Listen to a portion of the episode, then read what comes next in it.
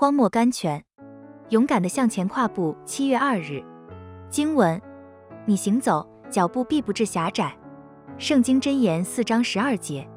神从来不替我们预先建筑一架信心的桥梁来等待我们经过的，必须等我们走到那里，他才为我们开路。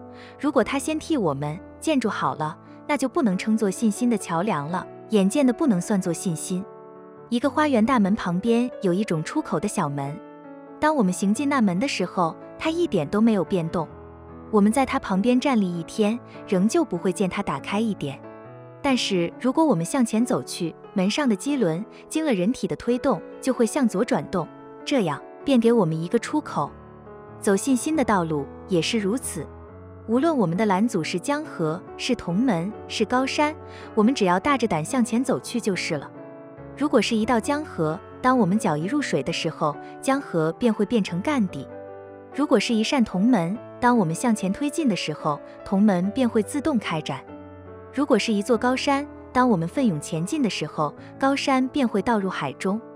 读者，你的道路上现在有没有东西在拦阻你前进？你只要奉主的名向前走去，一切的拦阻都会冰消瓦解了。崔伦宝 Henry Clay Trumbull。我们坐着哭泣有什么用处呢？全能者说：“起来，一直向前走去。虽然夜已深了，前面的途径颇难分辨，我们还该大胆举步前进。等我们到了前面，途径自会分明的。在必须的时候，我们也能得到云柱和火柱的引领。沿途都有向导和客店为我们预备着。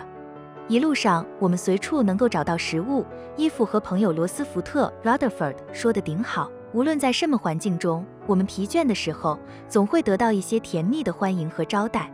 选。